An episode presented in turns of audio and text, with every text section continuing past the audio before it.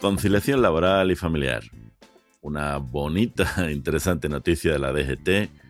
Y no te olvides, nuestra sección, si eres empresa, ¿qué hacer si quieres despedir?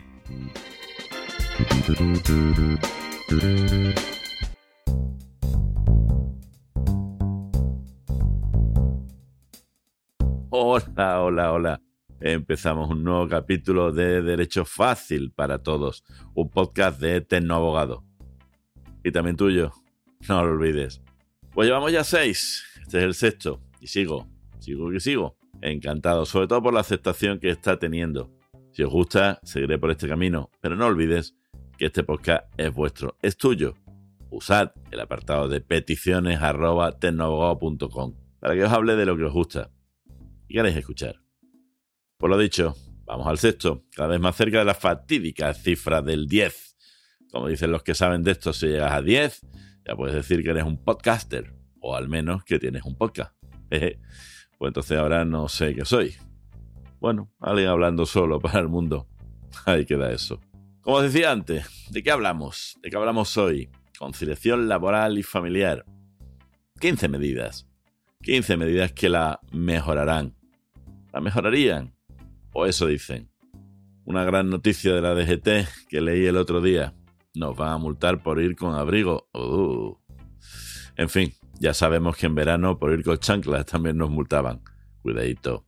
Y en nuestra sección, esta sección que gusta tanto de no te olvides si eres empresa, hoy os hablamos a ti, empresario, empresario, este empresario de todos los tipos, chiquititos, grandes y tal, pero sobre todo a este mediano y pequeño empresario que quiere despedir y no sabe cómo hacerlo, pero tiene causa para despedir.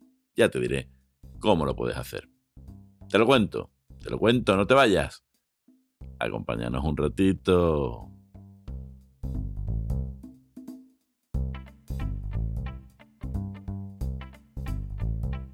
Conciliación laboral, personal y familiar. A ver, la Comisión Nacional para la Racionalización, racionalización, de los horarios españoles, una cosa que se llama AROE, ha presentado un catálogo de medidas prácticas para mejorar la racionalización de los horarios y la conciliación en las empresas de España. La verdad es que yo, ya lo digo, es que hay organismos patos. Pero bueno, parece ser que nuestra asignatura pendiente está claro. Yo no sé si llegaremos a probar alguna vez. Pero ahí van algunas de las propuestas, como conciliar la actividad laboral familiar, y diferenciaré un poco de lo que es el régimen general, trabajar para otros, de trabajar para uno, que eso realmente sí que es una actividad, asignatura pendiente.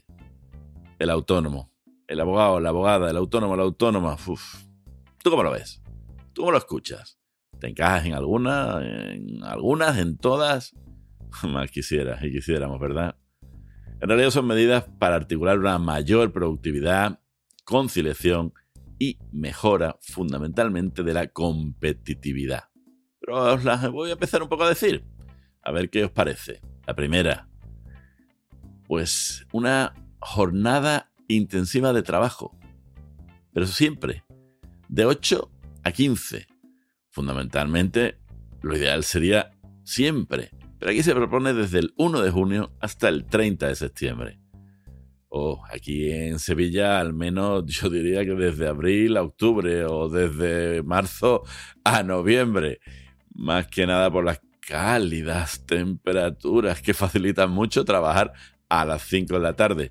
Y está claro que aquí no habéis detectado las comillas del facilitan mucho trabajar a las 5 de la tarde. Ya os pasaré, eh, si veis mi red en Instagram, el, ese termómetro tan bonito en el puente de 48 grados yendo a trabajar. Eso sí que es conciliar la vida familiar con el horno. Dos, teletrabajo.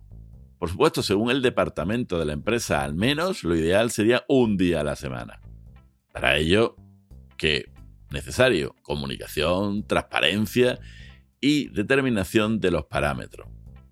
Claro, ¿por qué? Porque todos estos son fundamentales para aplicar esta medida en unos departamentos sí y en otros departamentos no. También depende de tu tipo de trabajo. no, no, seguro que no olvidamos al comienzo de esta desgraciada pandemia cuando veíamos memes circulando por las redes del obrero albañil de la construcción trabajando con la carretilla desde casa. En fin, teletrabajo sí, pero para todo quizá no. 3. Flexibilidad horaria de dos horas entre las 7 y media y las 9 y media la entrada y salida en invierno de las 4 a las 18, de las 16 a las 18. Y en verano entre 14.30 a 16.30. Los viernes a partir de las 2, a partir de las 2.14. Eh, pues quien lo pueda hacer, yo también me lo pido. Me apunto. 4. Puntito 4. ¿Qué creéis? Jornada continua por cuidado de hijos. Claro que sí. Jornada intensiva de 8 a 3. Sin reducción de salario. Claro que sí. Para los empleados con hijos menores de 5 años. Todos pensáis igual, seguro que todos no. Pues haceroslo mirar. Eso es lo ideal. Aquí estamos viendo lo ideal para la conciliación. En otro momento veremos qué es lo que es la realidad. 5. 5, 5. calla, calla, que te escucho. Servicio de asistencia por hijos menores de 12 años. ¿A qué nos referimos? Fiestas escolares que sean en día laborable, mediante actividades culturales y musicales, y que sean de un modelo integrado para las pymes, las pequeñas y medianas empresas, y liderado por las organizaciones empresariales que permitan dicho servicio. Pero qué bonito, pero qué bonito queda decirlo, de verdad, es que... ¡Ay, qué bonito! 6. Días de jornada continuada con salida no más tarde de las 15 horas, todos los viernes del año y en víspera de festivo nacional. En caso de fiesta local, en cada centro también a las 15.30, con un máximo de 3 días al año. Venga, venga, que ya empezamos con los puntos en modo escandinavo. Y vamos a ver, somos españoles. Nos podemos coger de los escandinavos lo que nos gusta y de los españoles lo que podemos. Ahora como del escandinavo esto, pero de lo español lo mío, la tortilla de papa, la cerveza y la siesta. Ala, ala, criticar, comentar, cada uno qué suerte por esa boquita.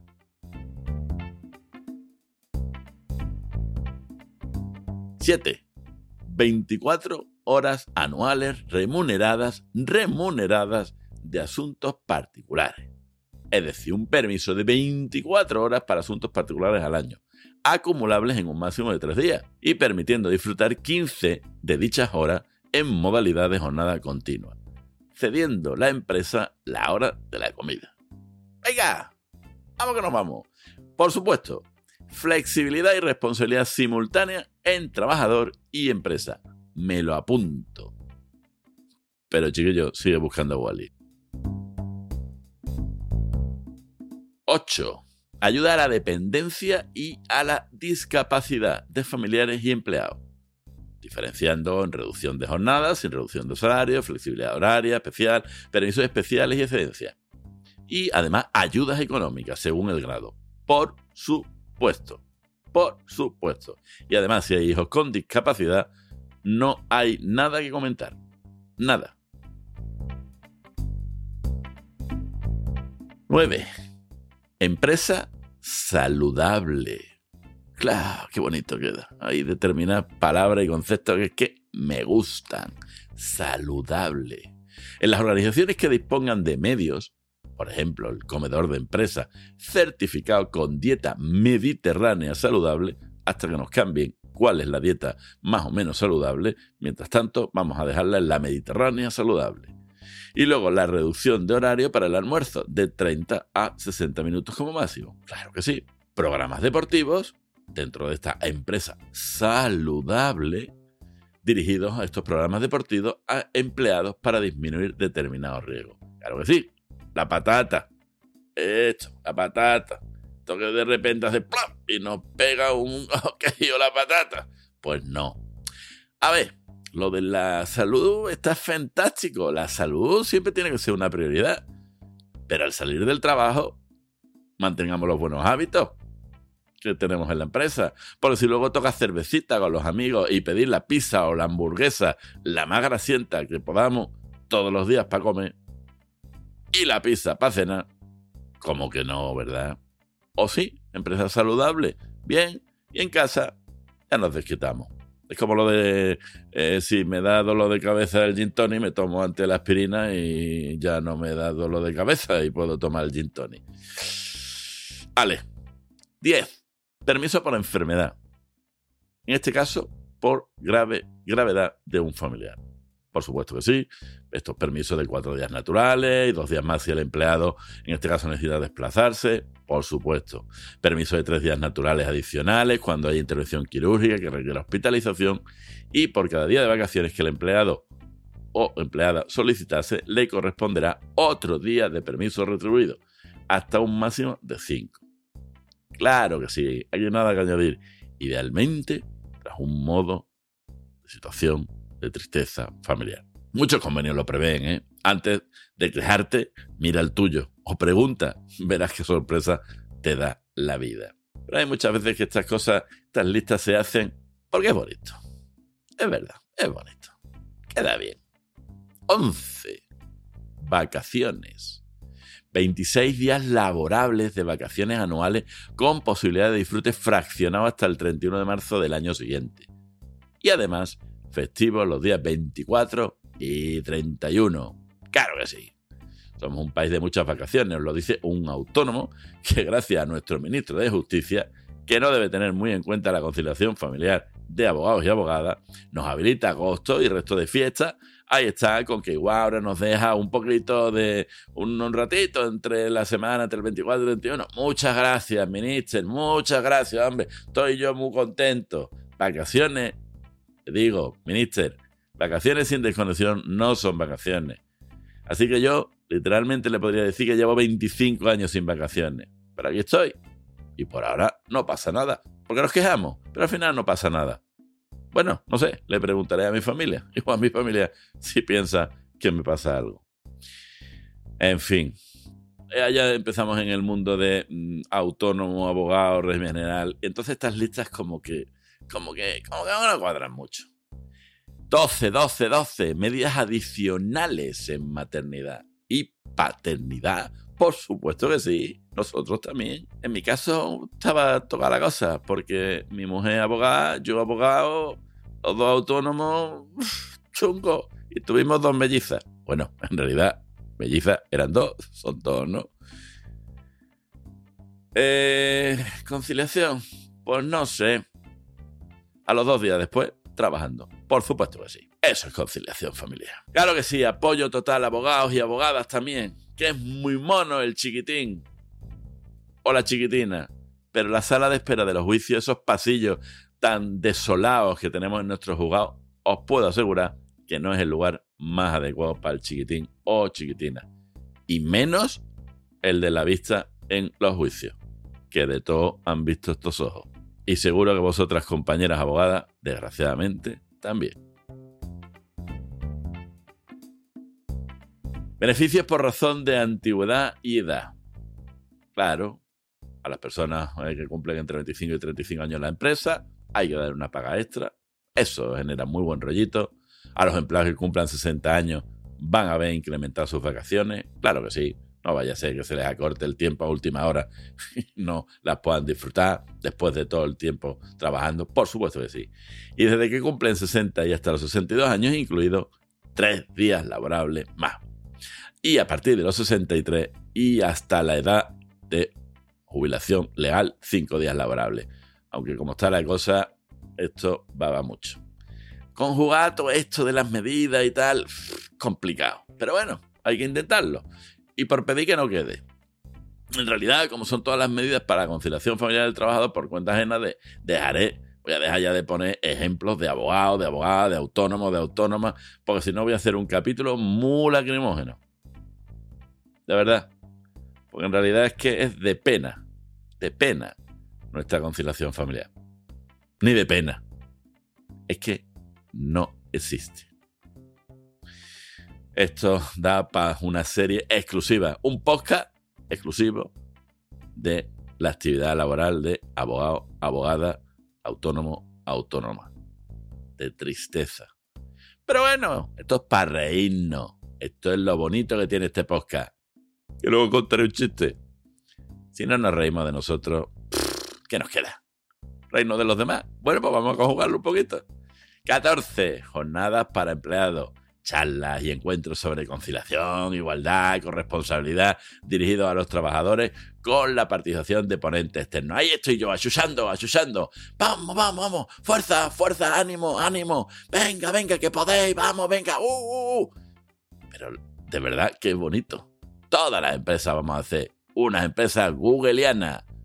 Salas de juego, mesas de ping-pong. Qué guay, qué guay. Si yo lo contara en alguna de las empresas que conozco, en fin. Lo de las pelotas de ping-pong. Bien.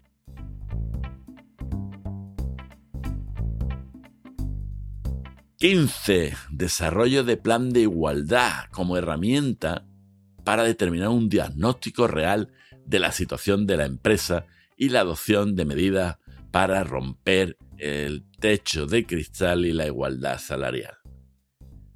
A ver, eh, es que, es que estos ya van a empezar a machacar.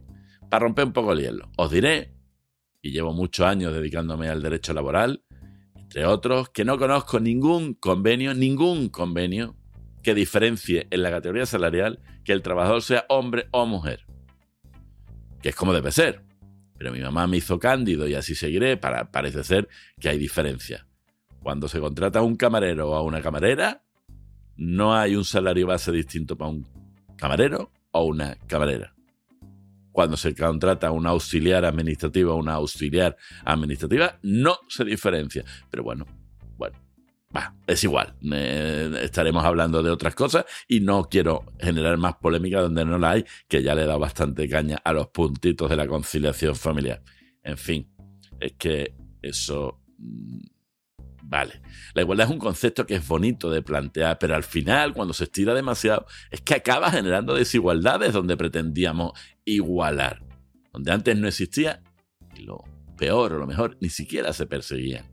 En fin, rodeado estoy de compañeras excepcionales, eh, abogadas fuera de serie, juezas fuera de serie, y yo creo que no hay, no hay ninguna diferencia entre una profesión un profesional y una profesional, mujer o hombre. Ninguna, ninguna, ninguna. Y así debería de ser. Pero bueno, en fin, para otro podcast, está claro. ¿Qué os han parecido?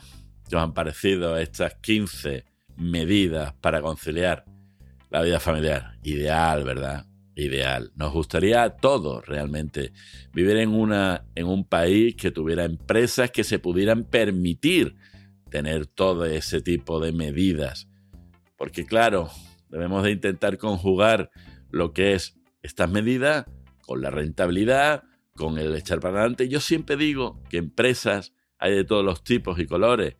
Empresas es el gran centro comercial como el corte inglés y es la mercería Pepi que intenta contratar a una persona. Y los dos lo llamamos empresa, pero no es lo mismo. Carrefour vende, Carrefour vende en su zona de frutería una barbaridad y tiene muchísimos empleados y es fantástico esta medida. Pero luego está la frutería Manoli o la frutería José, que está intentando echar para adelante y contrata a un trabajador a media jornada. Es que los llamamos a los dos empresarios, pero no es lo mismo. Y no podemos eh, y como trabajadores no podemos pedir lo mismo. Y como organismos, como entes, tal, no podemos exigir lo mismo a estas grandes empresas o medianas grandes empresas y a estas pequeñas micropymes. No es lo mismo. Yo todavía recuerdo en mi época en la que yo empezaba que diferenciaba un poco las empresas hasta 25 trabajadores y a partir de 25 trabajadores. Ahora, salvo para cuestiones específicas de representación o de eh, representación sindical o de la empresa y tal, la verdad que desde el punto de vista del derecho laboral no hay ninguna diferencia de la, lo real, ni en los convenios, no hay nada, o sea, no hay ninguna ventaja realmente para una empresa pequeñita, autónomo, micropyme, no la hay. Y eso es injusto. Y al final acabaremos con esas pequeñas empresas si no cambiamos esta forma de entender el concepto empresa, empresario. Todos al fin y al cabo eh, generamos empleo, pero si no se nos deja generar empleo, mal andamos. Está claro que las grandes empresas, las medianas y grandes empresas tienen al final estructuras, infraestructuras, organización suficiente como para, como para pasar por alto todos los todos los límites que nos imponen determinados eh, planteamientos de forma de entender el trato con el empleo. No hablaré, no hablaré más.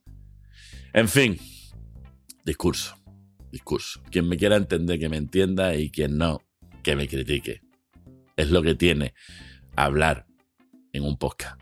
Que estoy sujeto a que me critiquéis y a que me compartáis y al que no le guste, que no le dé al play.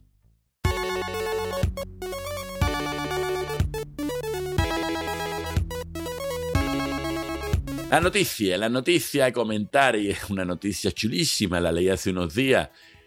Tráfico nos va a multar con 200 euros por conducir con abrigo. Me decía antes que eso ya también lo tenía de antes clarito, clarito. En verano, la chancla no. Hay que ponerse un zapatito. No podemos conducir con chancla. ¿Por qué la DGT dice que nos va a multar por ir con abrigo? No es exactamente que nos diga que nos va a multar por ir con, con abrigo, es porque puede afectar a la movilidad o a la seguridad del piloto.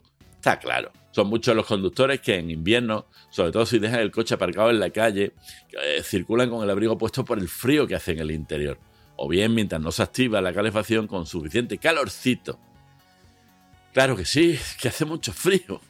Pero cuidado, cuidado, si lo, haces con ese abrigo voluminoso, te puede suponer una multa de 200 euros, que te da para comprarte, pues, otro abrigo. Básicamente es porque afecta a las funciones del cinturón de seguridad, si todo se entiende, está claro. Eh, eh, realmente no existe en el código de circulación un apartado que regule específicamente no puedes llevar abrigo no puedes llevar, eh, no puedes llevar chanclas o no puedes llevar. No, no. Por ejemplo, la norma que más parecido podemos encontrar en que afecta a la vestimenta es la que dice que el conductor debe llevar ropa, ropa que le permita libertad de movimiento y garantice su seguridad. Bueno, esto lo que ocurre es que es un concepto de los que en la universidad nos enseñaban eh, un poco por encima, que era lo que podíamos intentar eh, decir conceptos jurídicos indeterminados. Bueno, eso es lo que eh, nos deja un poco indeterminado la sanción o no. Porque ¿quién determina que realmente ese abrigo, esa chancla, nos, nos impida o no tengamos la libertad de movimiento que garantice nuestra seguridad? Eh, si es un abrigo con pluma y con un choto grande y con pelitos, sí. Eh, si solo es el abrigo un tres cuartos eh, apretadito y tal, no. Bueno, la verdad que es una, es una noticia simpaticona al menos. Pero ojo, que 200 euros son 200 euros. Tengamos un poquito de cuidado. Y ojo, la, seguridad por encima de todo. ¿eh? Más allá de lo que diga aquí en modo chistoso, está claro que si tú te pones un abrigo mm, de tu primo, el primo de Zumozol, y lo tienes tres tallas más grande y no te impide mover, no puedes llegar al cambio de marcha, el volante lo tienes que prácticamente que no lo puedes ni mover y tal. No hace falta que te lo diga yo ni que te lo diga la Guardia Civil. No conduzcas con ese abrigo. Punto. No hay más que comentar. Ay, amigo, amiga, amiga. Pensamiento, que me gusta, que me gusta que pensemos, que me gustan las frases, que me gusta. ¿A ti te gustan? Pues no sé, pero piensa. La burla es el medio que emplea el ignorante acomplejado para sentirse sabio. Os lo repito, la burla es el medio que emplea el ignorante acomplejado para sentirse sabio. Nunca dejéis que se burlen de vosotros, pero si lo hacen, hacerle una pedorreta bien grande y él sabrá el motivo. o igual no. probablemente ni lo sepa.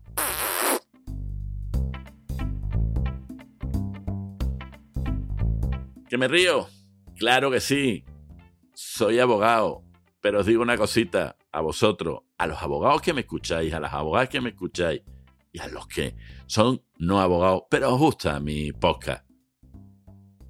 Téngale mucho cariño a su abogado. Es el único que es capaz de defenderle sin creerle. Lo dicho, riámonos de nosotros. Si no lo hacemos nosotros, ¿quién lo va a hacer?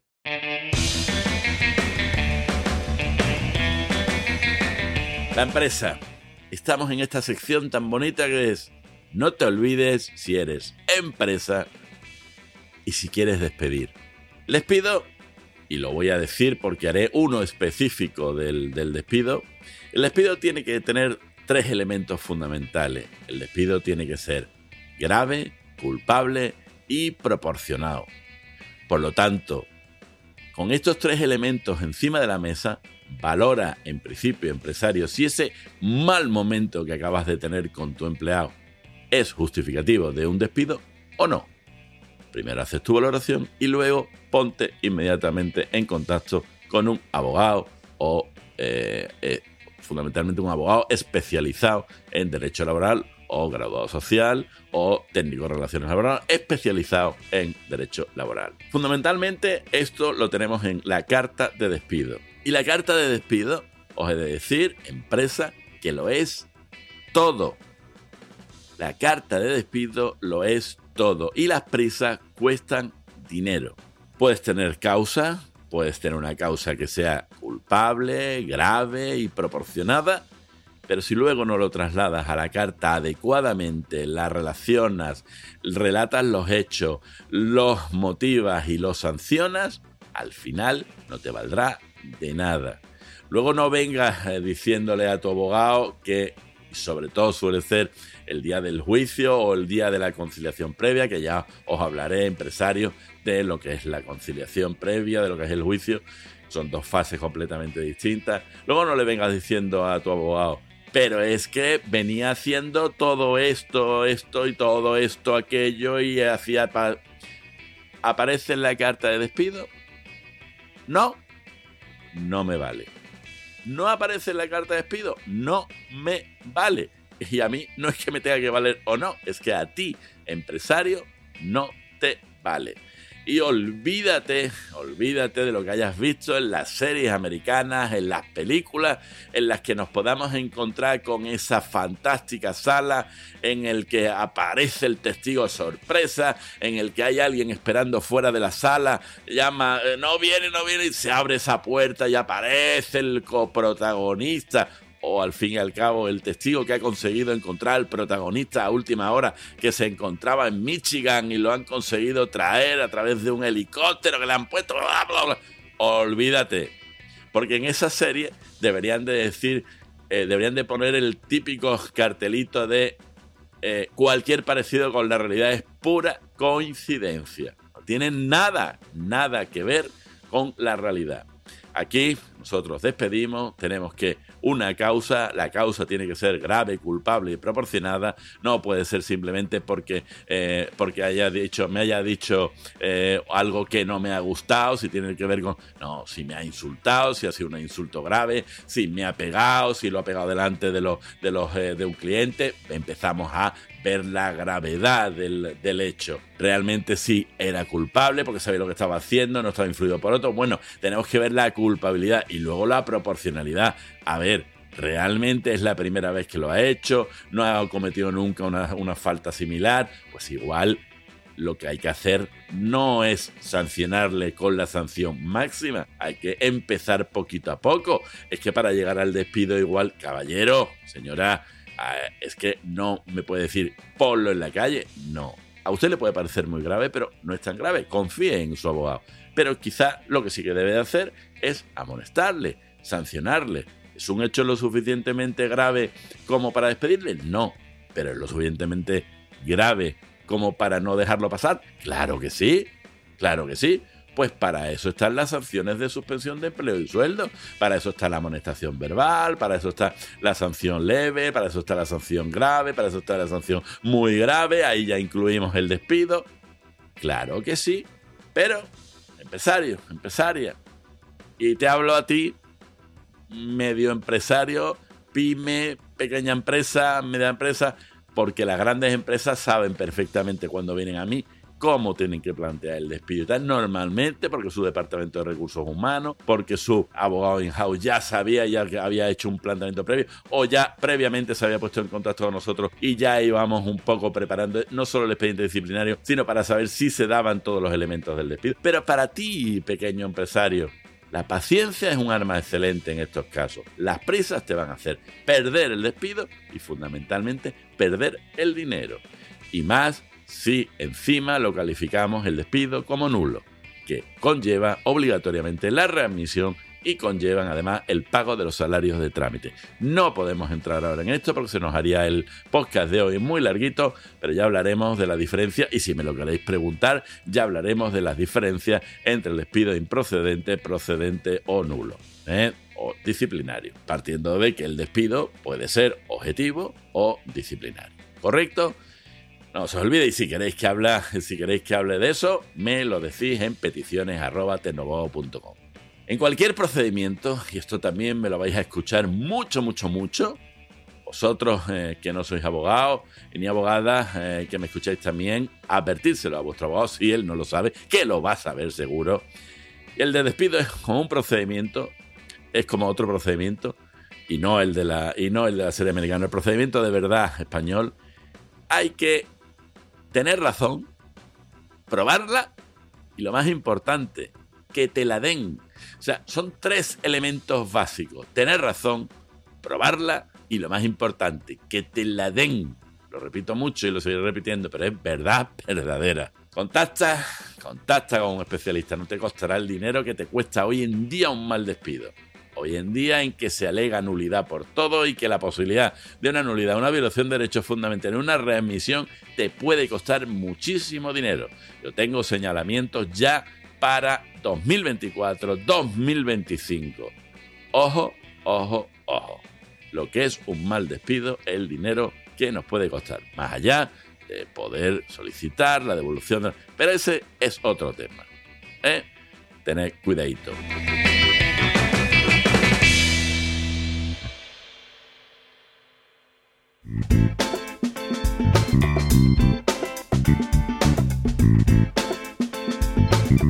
Bueno, mm, lo dicho, se acaba, se acaba y hoy me he pasado tres pueblos.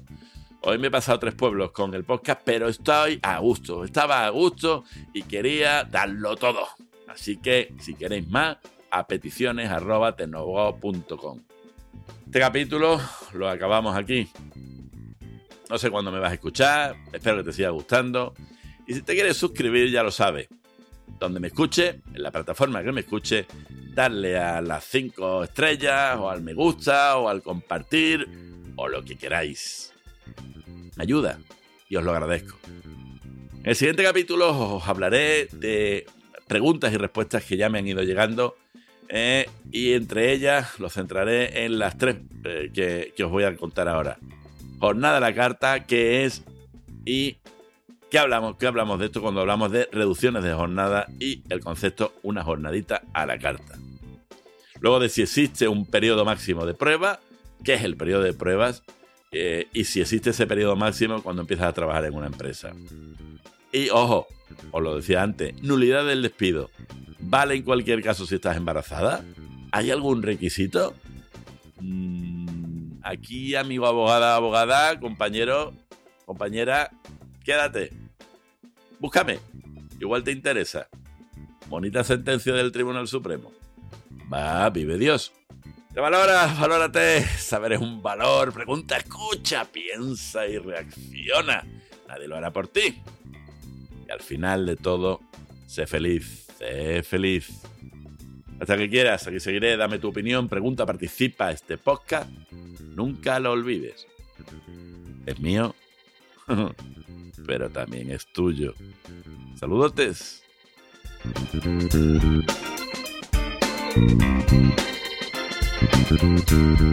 Thank.